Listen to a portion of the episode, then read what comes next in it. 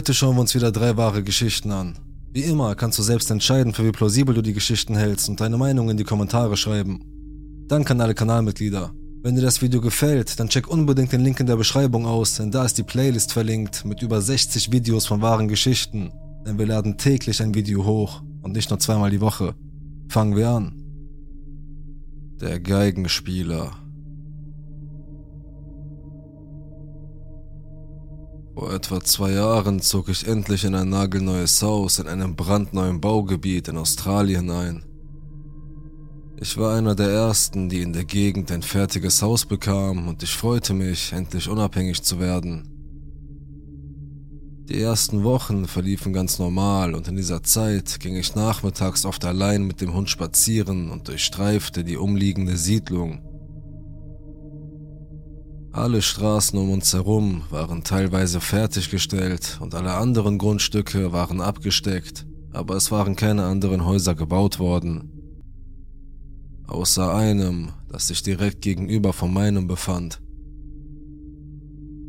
Das Haus sah fertig aus, aber es war noch keine Einfahrt angelegt und soweit ich es beurteilen konnte, wohnte dort niemand.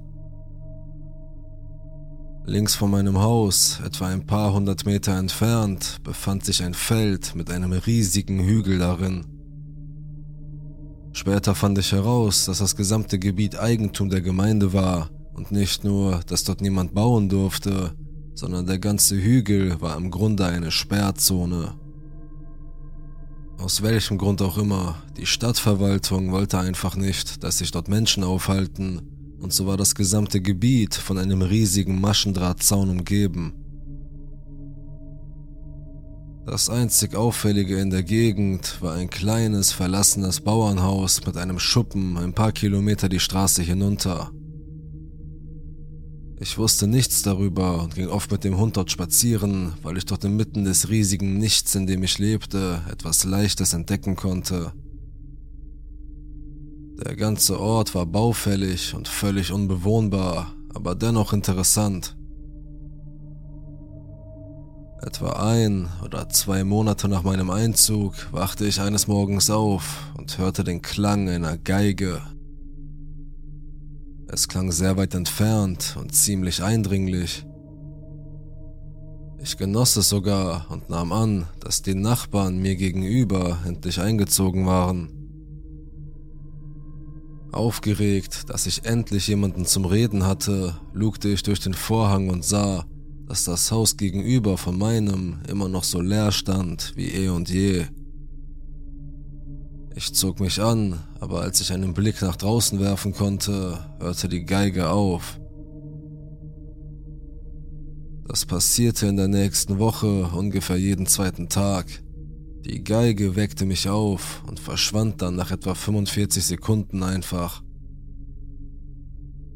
Ich ignorierte es bis zu dem Punkt, an dem meine Neugier mich einfach übermannte und als ich am nächsten Morgen wieder die Geige spielen hörte, sprang ich sofort aus dem Bett, warf meinen Morgenmantel über und schoss zur Haustür hinaus.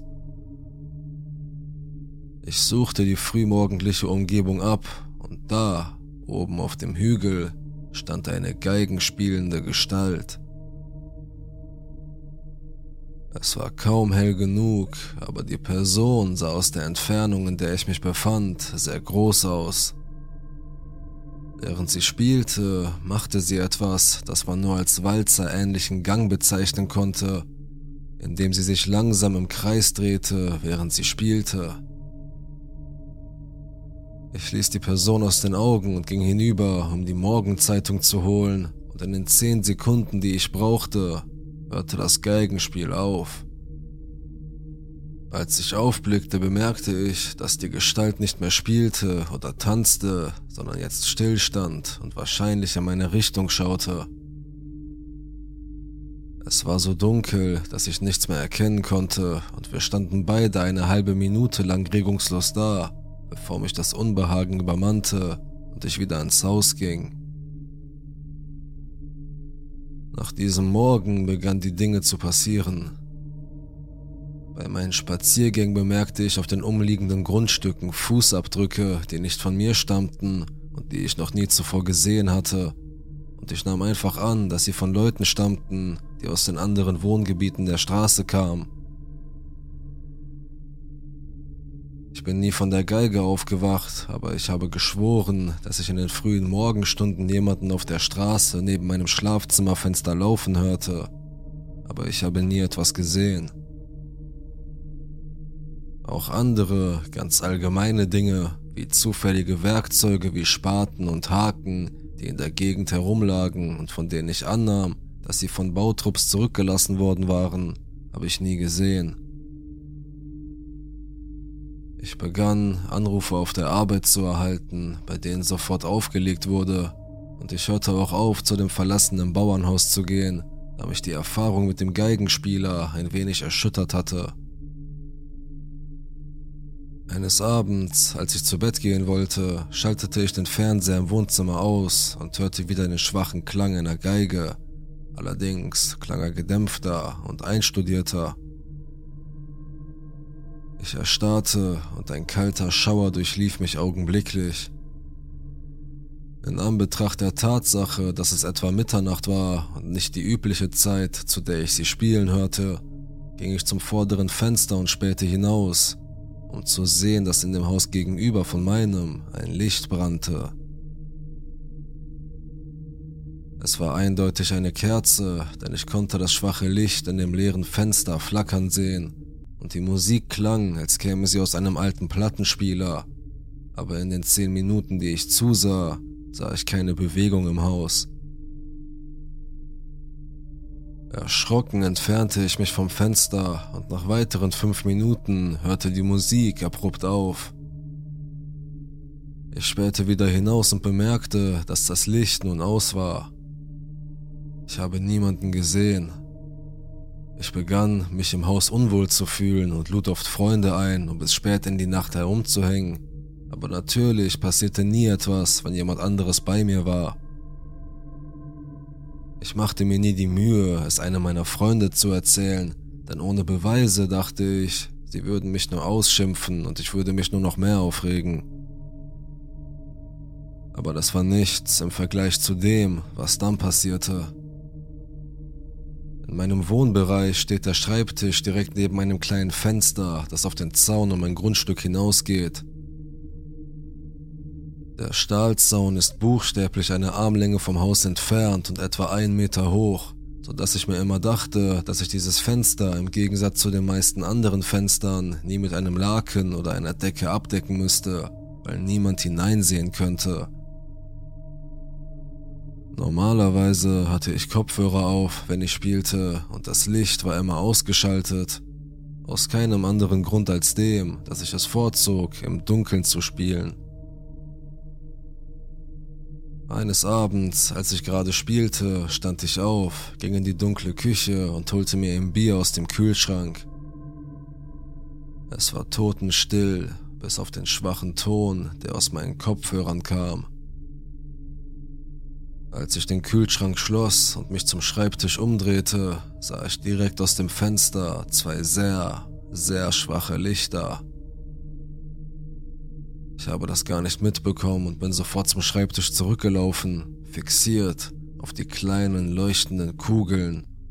Und erst als ich meine Nase fast an das Glas gepresst hatte, wurde mir klar, dass die beiden Lichter gar keine Lichter waren. Es waren Augen. Ein paar Augen, die direkt über der Zaunlinie saßen und mich mit weit aufgerissenen Augen anstarrten. Sie blinzelten nicht, sie bewegten sich nicht.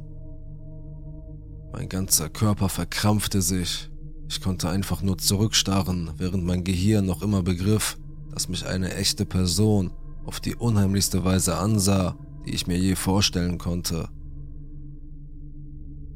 Ich weiß nicht, was geschah.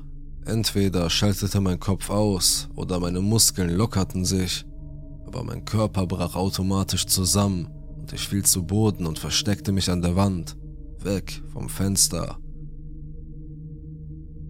Ich konnte mein Herz wie eine Trommel durch den Teppich schlagen hören, während ich versuchte, so flach wie möglich zu liegen. Während mein Verstand noch dabei war, den Ernst der Lage zu verarbeiten, begann eine Geige zu spielen. Diese verdammte Geige und die eindringliche Melodie, die sie immer von sich gab, setzte ein, und dass sie diesmal direkt vor meinem Fenster stand und viel lauter war, als ich sie jemals zuvor gehört hatte.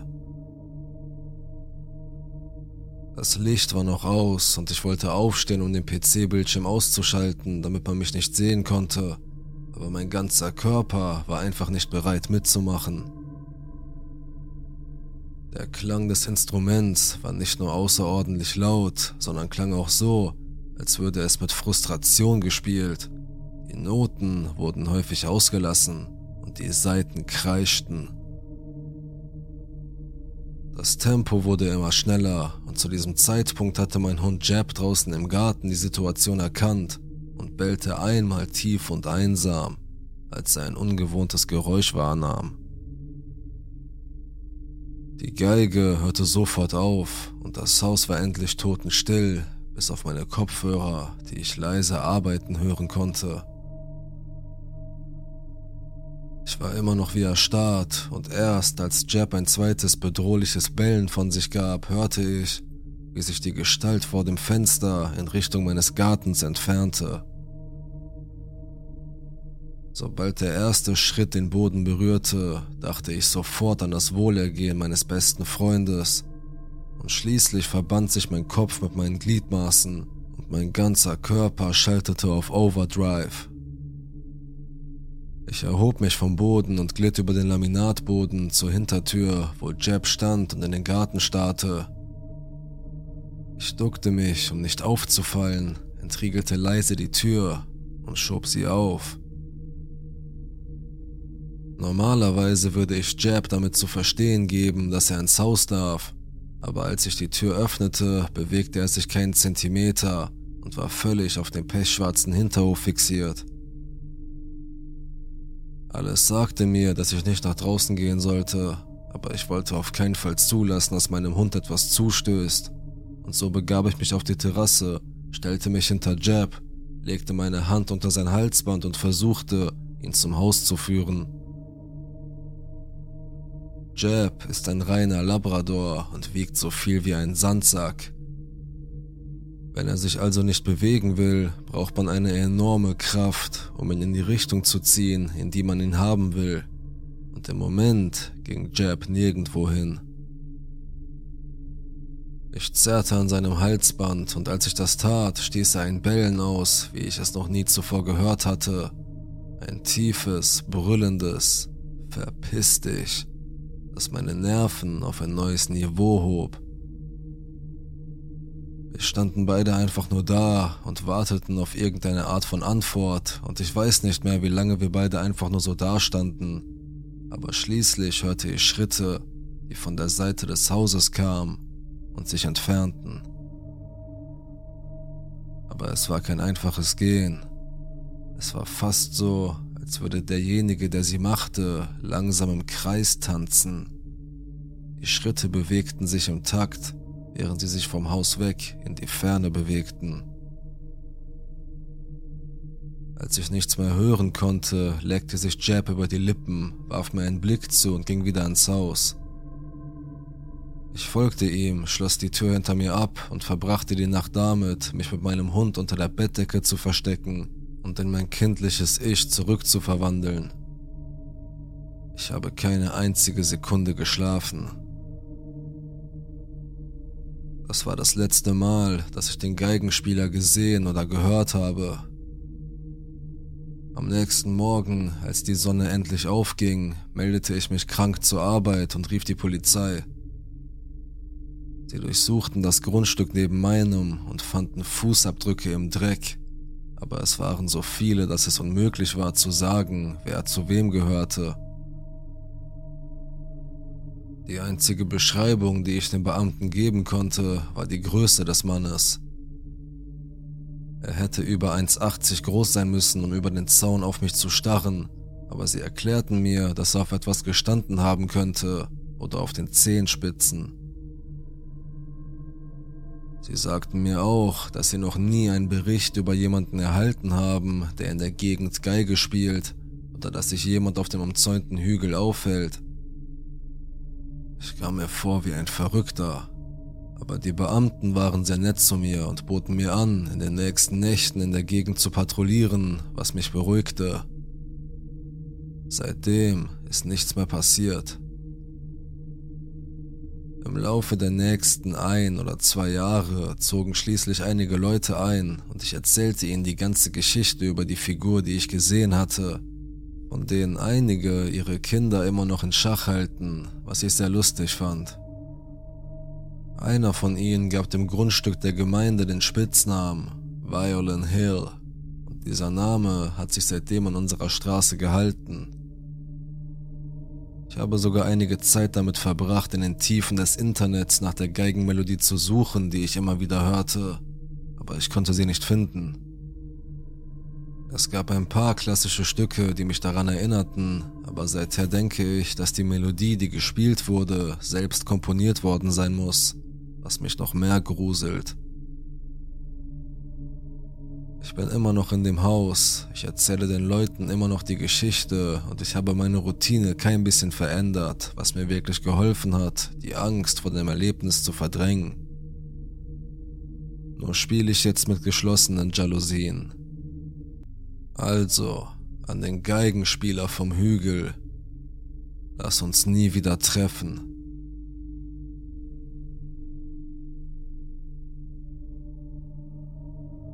Der blinde Mann. Das ist jetzt zwar schon fast 16 Jahre her, aber ich erinnere mich noch sehr lebhaft an jedes einzelne Detail dieser Begegnung.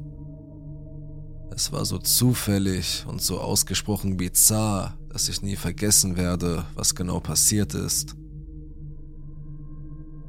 Zum Hintergrund, ich war zu der Zeit 20 Jahre alt und nachdem ich übers Wochenende Freunde im College besucht hatte, fuhr ich allein nach Hause und nahm einen verspäteten Zug von Boston in die Vorstadt, wo mein Auto geparkt war. Ich war spät dran und machte mir große Sorgen, dass ich die letzte U-Bahn aus Boston verpasste. Aber zum Glück war der Zug, den ich brauchte, schnell vorgefahren.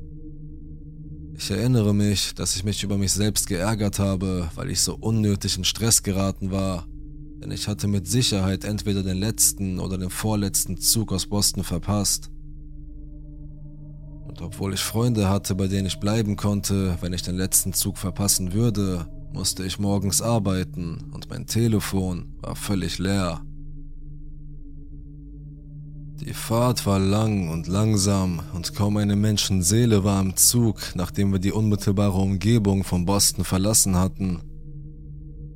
Was nicht weiter verwunderlich war, da es Sonntag und nach Mitternacht war. Auf halber Strecke der 45-minütigen Fahrt schlief ich ein und wurde ruckartig wach, als ich die Durchsage Braintree hörte, meine Haltestelle. In meinem benebelten Zustand schnappte ich mir meine Tasche und sprang aus dem Zug. In dem Moment, als ich merkte, dass ich an der falschen Haltestelle war, schlossen sich die Türen. Es stellte sich heraus, dass sie nur den Zielort des Zuges angesagt hatten, nicht die Haltestelle. Wie du dir vorstellen kannst, fühlte ich mich ziemlich mies, als ich sah, wie der Zug in die Richtung abfuhr, in die ich eigentlich fahren sollte. Ich war die einzige Person, die aus dem Zug ausstieg. Der Bahnhof war völlig menschenleer. Schnell wurde mir klar, dass ich in Quincy war. Drei lange Haltestellen von meinem Ziel entfernt und ich fühlte mich beschissen. Ich brauchte wirklich dringend einen anderen Zug. Ich schaute mich um und stellte fest, dass ich mich am Ende eines verlassenen und auffallend dunklen Bahnsteigs im Freien befand. Die Wahrscheinlichkeit, dass so spät noch ein Zug kam, war zwar äußerst gering, aber es war meine einzige Hoffnung. Ich fühlte mich langsam panisch, dumm und verletzlich. Nach ein oder zwei Minuten, in denen ich entgeistert dastand und dreimal prüfte, ob mein Handy tot war, entdeckte ich plötzlich einen Mann, der allein unter einer Lampe stand, ein Stück weiter unten auf dem langen, schmalen Bahnsteig. Etwas weiter hinter ihm schien der einzige Ausgang zu sein. Es sei denn, es gab auf halber Strecke eine Treppe, die in den Terminal hinunterführte, die ich nicht sehen konnte. Der Mann machte mich zwar etwas nervös, aber er blickte eindeutig auf die Gleise, was mich hoffen ließ, dass noch ein letzter Zug unterwegs war. Ich beschloss, mich einfach auf die Bank in der Nähe zu setzen und unbemerkt im Dunkeln zu warten. Die Bank war teilweise umschlossen und als ich mich darauf setzte, war ich im Grunde von den Schultern abwärts von tiefen Schatten verdeckt und konnte immer noch in jede Richtung sehen, außer direkt hinter mir. Ein kurzer Blick in die Runde bestätigte jedoch, dass ich hier unten definitiv allein war. Ich saß also auf der dunklen Bank und wartete und fühlte mich wohlig verdunkelt. Da ich dunkle Kleidung trug und es an meinem Ende des Bahnhofs so dunkel war, hatte ich die Möglichkeit, den Mann am Ende des Bahnsteigs ziemlich unverhohlen zu beobachten. Der gut beleuchtete war groß, schlank, nicht alt, so um die 30, hatte helles, leicht struppiges Haar und war lässig schick gekleidet. Er war jedoch seltsam, stand ungewöhnlich still und schaute auf eine seltsame Weise geradeaus. Irgendetwas stimmte nicht. Aber er kümmerte sich um seine Angelegenheiten und wusste wahrscheinlich nicht einmal, dass ich da war. Und obwohl ich mich wirklich unwohl fühlte, fand ich einen kleinen Trost in der Gewissheit, dass niemand mit mir hier unten war und ich die einzige andere Person von meiner dunklen, versteckten Bank aus offen beobachten konnte. Nachdem er ein paar Minuten zugeschaut hatte, begann der Mann ein wenig zu wippen, indem er das Gewicht auf einen Fuß und dann auf den anderen legte. Dann machte er ein paar langsame Schritte auf die Bahnsteigkante zu und ich bemerkte, dass er einen weiß-roten Gehstock für Sehbehinderte benutzte und sich beim Vorwärtsgehen abtastete. Plötzlich war ich sehr erleichtert, denn das könnte seine ungewöhnliche Körperhaltung erklären. Gerade als ich mich entspannter fühlte, verschwand das Gefühl. Er ging immer noch auf die Bahnsteigkante zu, und zwar schnell. Ich versteifte mich, setzte mich aufrecht hin und schaute ihn aufmerksam an. Er erreichte die leuchtend gelbe, erhabene Warnstufe aus Metall, die sich ganz am Rand des Bahnsteigs befand, nur einen Fuß breit und direkt vor einem acht Fuß hohen Abgrund zu den elektrifizierten Gleisen. Dort blieb er stehen und stieß seinen Stock gegen die Kante. Die Zehen waren buchstäblich am äußersten Punkt. Ich stand auf und ging ein paar Schritte näher heran, als er wieder zu schwanken begann, aber noch dramatischer. Meine Gedanken begannen zu rasen. Was war hier los? War das eine Selbstmordsituation? Er befand sich in großer Gefahr. Ich wollte handeln und versuchte schnell herauszufinden, wie ich ihm am besten helfen konnte, dieser arme Mann brauchte irgendeine Art von Hilfe. Ich versuchte nur herauszufinden, wie ich mich ihm nähern sollte, denn ich wollte ihn wirklich nicht erschrecken, da er so nah an der Kante stand. Plötzlich, nach einer gefühlten Ewigkeit, die aber wahrscheinlich nur ein oder zwei Minuten dauerte, hörte er auf und begann, langsame Schritte rückwärts zu machen, bis er schließlich wieder stillstand und geradeaus starrte, zurück in den Scheinwerfer. Mit rasendem Herzen und kreisenden Gedanken kehrte ich zu meiner dunklen Bank zurück, setzte mich wieder ruhig hin und versuchte zu verarbeiten, was gerade passiert war. Ich wollte diesem Mann helfen, aber mein Gehirn wurde von den Alarmen überwältigt. Ich beobachtete weiter und war so leise wie möglich.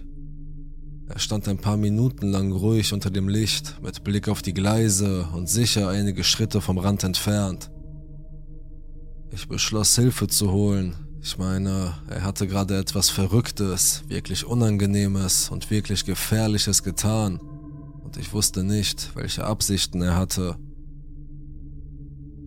Ich saß immer noch auf meiner dunklen Bank, kämpfte mit widersprüchlichen Gefühlen und beobachtete ihn heimlich, als er sich plötzlich mit dem ganzen Körper drehte und mir direkt gegenüber stand.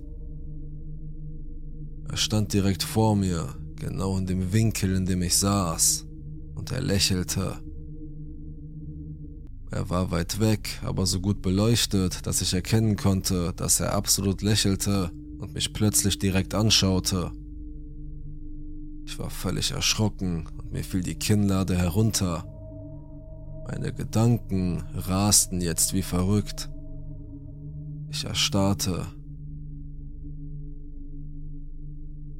Was dann passierte, war so plötzlich, dass ich die ganze Zeit wie eine Statue auf der dunklen Bank saß und nicht den geringsten Laut von mir gab. Plötzlich drehte er sich, immer noch lächelnd, zu den Gleisen um und ging, wieder mit seinem Stock bis an den Rand und fing an, von einer Seite zur anderen zu wippen. Nur, dass es jetzt noch tanzähnlicher war. Dann wechselte er die Position, stellte einen Fuß direkt auf die Kante und einen Fuß hinter sich und begann diese übertriebene Ausfallbewegung, wobei er fast vom Bahnsteig sprang, sich aber vorher noch fing. Er tat dies wiederholt.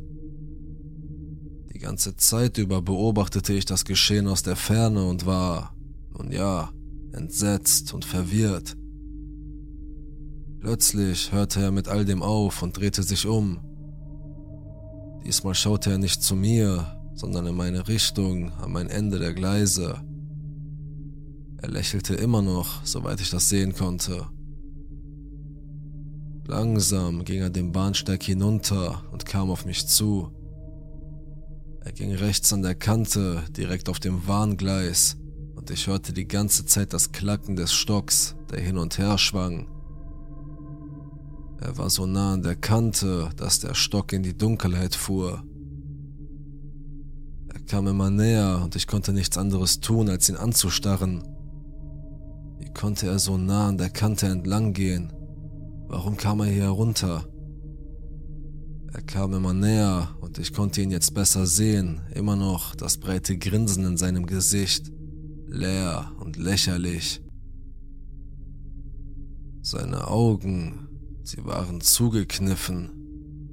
Sie waren nicht sanft geschlossen, sie waren aggressiv und übertrieben festgeschlossen. Er war jetzt so nah, etwa 20 Fuß entfernt. Ich dachte, wenn ich noch eine Minute durchhielte, würde er vielleicht an mir vorbeilaufen und wenn er aus dem Weg war, konnte ich losrennen und Hilfe holen. Und vielleicht, nur vielleicht, war es nur ein Zufall, dass er mir lächelnd gegenüberstand. Vielleicht hatte er die ganze Zeit über keine Ahnung, dass ich überhaupt hier war. Vielleicht war er wirklich blind. Aber zu meinem großen Entsetzen blieb er nur etwa 15 Meter vor mir stehen, drehte sich um und sah mich an, die Augen immer noch geschlossen mit einem breiten Grinsen. Er stand jetzt am Rande des Bahnsteigs und sah mich an. Das konnte nicht möglich sein, ich fühlte mich wie in einem surrealen Albtraum, und dann wurde es plötzlich viel schlimmer. Er fing an, dieses seltsame, hohe, wimmernde, stöhnende, feminine, leise Lachen zu machen. Er griff nach dem Reißverschluss seiner Hose und zog sie auf, während er seinen Stock festhielt. Er zog seine Hose und Unterwäsche herunter und entblößte sich. Dann begann er, immer noch mit dem Gesicht zu mir, auf und ab zu hüpfen, während er weiter in dieses leise, neckische Lachen von sich gab. Dann wechselte er die Position und fing an, von einem Fuß auf den anderen zu hüpfen, als wollte er vor einen Zug springen, und dass seine Bewegung jetzt durch seine heruntergezogene Hose behindert wurde. Er machte so weiter, lächelnd, die Augen geschlossen, und er machte dieses alberne Lachen. Die ganze Zeit über saß ich in einer Art hypnotisierendem Horrorzustand da. Plötzlich hörte ich den Zug laut rasseln und sich schnell nähern.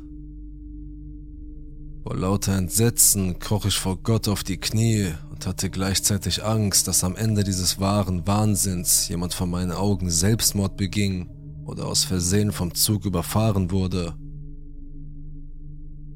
Gerade als der Zug den Bahnsteig erreicht hatte und langsamer wurde, begann er wieder zu schwanken und trat einen Schritt zurück. Da es sich um den allerletzten Zug der Nacht handelte, schienen in jedem Wagen einige Leute zu sitzen. Ich wusste sofort, dass ich wahrscheinlich in Sicherheit war. Der Zug hielt an und ich sprintete wie der Teufel den Bahnsteig ein paar Wagen weiter hinunter und sprang rein. Ich weiß nicht, ob er auch einstieg oder nur dastand, aber ich hörte definitiv niemanden schreien oder so. Also nehme ich an, dass er so oder so seine Hose hochgezogen hatte. Und so ließ ich mich im Zug in den Sitz sinken. Mein Verstand war völlig durcheinander. Mein Verstand explodierte in jeder einzelnen Variante des Gefühls, das sich im Grunde genommen als ein riesiges What the fuck zusammenfassen lässt.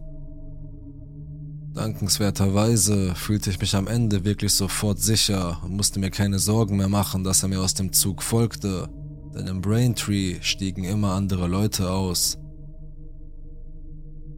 Es war einfach alles so seltsam und bizarr, dass ich nach all den Jahren Lust hatte, es zu erzählen. Es ist wohl das, was einem Albtraum am nächsten kommt, den ich je erlebt habe. Es war so seltsam, beängstigend, surreal und geschah so schnell, dass es fast so war, als ob ich vor lauter Angst einfach in eine Art Hypnose verfiel, ob ich nicht mehr bewegen konnte. Ich versuche nicht, das Ganze dramatisch darzustellen. Ich weiß nur nicht, wie ich es sonst beschreiben soll. Ehrlich gesagt, als ich in den Zug stieg, saß ich nur etwas geknickt da, machte große Augen und lachte ehrlich gesagt in meinem Kopf über den schieren Schock. Das immense Gefühl der Erleichterung, das ich verspürte, als ich in den Zug einstieg, ließ das Gefühl des Entsetzens schnell in ein Gefühl des Unglaubens und der Dankbarkeit umschlagen. Also, an den vielleicht doch nicht so blinden Mann. Lass uns nie wieder treffen. Der Railroad Killer. Ich war 19 Jahre alt und blieb lange in der Dunkelkammer des Colleges, um einen Film für meinen Fotografiekurs zu entwickeln. Das Fotografiegebäude, ein ehemaliges Tabaklager, war ein dunkler, klobiger Klotz in der Nähe einiger einsamer Bahngleise in einem wenig befahrenen Teil des Geländes. Kurz vor Mitternacht war ich mit der Entwicklung meines Films fertig und machte mich auf den Weg, nervös wie immer, wenn ich nachts in diesem verlassenen Teil der Stadt allein war. Es war dunkel, mehrere der Straßenlaternen rund um den Parkplatz waren ausgefallen und die wenigen, die noch übrig waren, gaben ein schwaches, flackerndes Licht ab, das mich nicht gerade beruhigte, als ich zu meinem Auto ging.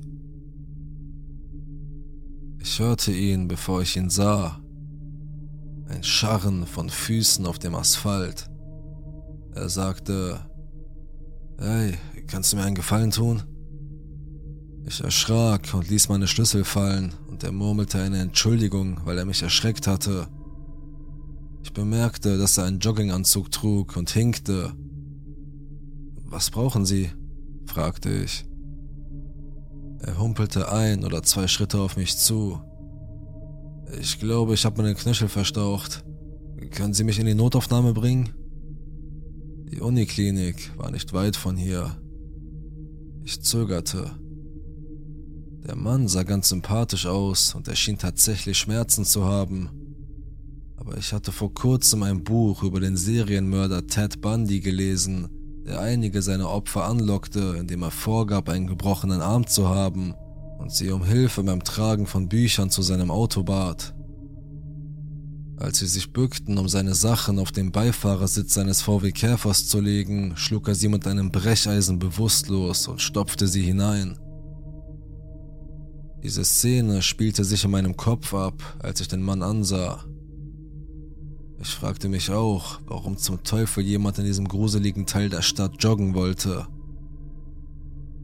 Es tut mir leid, das kann ich nicht tun, aber ich könnte jemanden für Sie anrufen. Es gibt ein Telefon im Fotografiegebäude.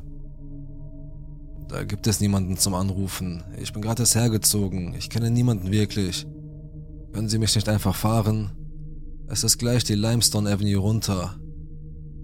Er lehnte sich an ein Auto und zuckte zusammen, als er sich den Knöchel rieb. Ich rufe in einen Krankenwagen, bot ich an. Nein, das kann ich mir nicht leisten, ich bin nicht krankenversichert. Können Sie mich einfach fahren? Ich zahle Ihnen 20 Dollar. Es lag etwas an der Art, wie er diesen letzten Teil sagte, etwas Falsches. Wie bei der Übung in meinem Schauspielunterricht, bei der wir Mary Had a Little Lamp vortragen mussten, als ob wir einen tragischen Monolog oder eine wütende Rede halten würden. Da war ein Tonfall, der nicht ganz zu den Worten passte, die er sagte, eine rohe Dringlichkeit, die in mich eindrang und den Panikknopf drückte. Es herrschte einen Moment lang Schweigen zwischen uns. Ich kann Ihnen nicht helfen, sagte ich. Ich gehe jetzt. Ich nahm meine Schlüssel in die Hand und ließ sie zwischen den Fingern gleiten, so wie meine Mutter es mir beigebracht hatte, damit ich sie als Waffe benutzen konnte, falls er auf mich losgehen würde. Ich ließ ihn nicht aus den Augen, während ich die letzten Meter zu meinem Auto schnell zurücklegte. Er sah mir zu, wie ich wegfuhr, immer noch an das Auto gelehnt, mit einem flachen Gesichtsausdruck. Als ich den dunklen Parkplatz verließ und mit aufgedrehter Musik über den Campus fuhr, verflog die Angst. Ich begann, mich ein wenig schuldig zu fühlen, weil ich den Kerl dort zurückgelassen hatte, obwohl ich wusste, dass ich das getan hatte, was meine Mutter und mein Vater von mir gewollt hätten. Ich wollte gerade auf den Parkplatz meines Wohnheims einbiegen, als mir einfiel, dass ich noch ein paar Sachen für das Frühstück am nächsten Morgen holen musste. Also drehte ich um und fuhr in die Richtung zurück, aus der ich gekommen war. Etwa eine Minute später krampfte sich mein Magen zusammen. Da war der Typ im Jogginganzug, der den Bürgersteig entlang lief. Sein Knöchel war völlig in Ordnung. Später in diesem Sommer wurden zwei Studenten meines Colleges an denselben Bahnschienen angegriffen. Das Mädchen überlebte, aber ihr Freund starb. Der Mann, der sie angegriffen hatte, war ein Serienmörder, der von der Polizei als Railroad Killer bezeichnet wurde. Er ermordete Dutzende von Menschen in mehreren Bundesstaaten, die meisten von ihnen in der Nähe von Bahngleisen.